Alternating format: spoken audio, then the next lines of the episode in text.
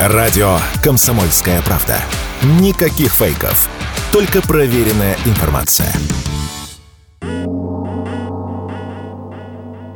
Правительство Японии запретило поставки в Россию автомобилей с объемом двигателя свыше 1,9 литра и с гибридными двигателями, а также покрышки для грузовиков. О новых ограничениях объявил глава Минэкономики страны. Новые правила вступят в силу 9 августа. О том, что японские власти намерены принять подобный запрет, стало известно примерно неделю назад. Об этом тогда написала газета «Йомиури», но официальных заявлений не было. В прошлом году поддержанные машины были одним из главных товаров японского экспорта экспорта в Россию. Он занял четверть от общего экспорта продукции. В 2022 году в нашу страну были направлены порядка 200 тысяч поддержанных автомобилей общей стоимостью около 2 миллиардов долларов. Координатор движения общества синих ведерок, автоэксперт Петр Шкуматов в эфире радио «Комсомольская правда» заявил, что японский рынок и сам пострадает от этого решения пару десятков лет российский рынок является одним из крупнейших рынков, куда японцы продают бывшие в употреблении автомобили. Поскольку объемы там очень большие, в Японии это миллионы автомобилей в год, то, конечно, они будут э, пытаться, стараться каким-то образом вот этот наш рынок сохранить. Потому что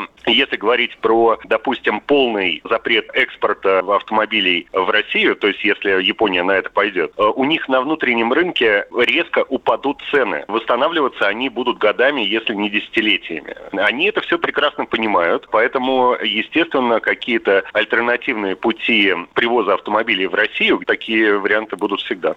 Машины как завозились в Россию, так и будут завозиться. Изменится логистика. К примеру, автомобили будут попадать в нашу страну через Южную Корею. И, возможно, стоит ожидать повышения цен на праворульные японские машины, отмечает Петр Шкуматов.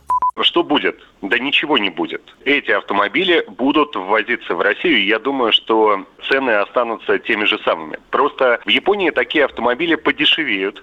Но вот это уменьшение цены, оно будет направлено на э, удорожание логистики. То есть напрямую такие автомобили отправить будет нельзя, поэтому их надо будет завозить каким-то другим способом. Э, и, соответственно, эта э, разница в цене, она будет компенсирована. То есть во Владивостоке по-прежнему можно будет купить такие машины просто либо по той же цене, либо немножко дороже. Крупнейшие японские автопроизводители, такие как Toyota, Mazda, Nissan, Infiniti и другие, объявили о прекращении продаж и уходе с российского рынка еще в прошлом году.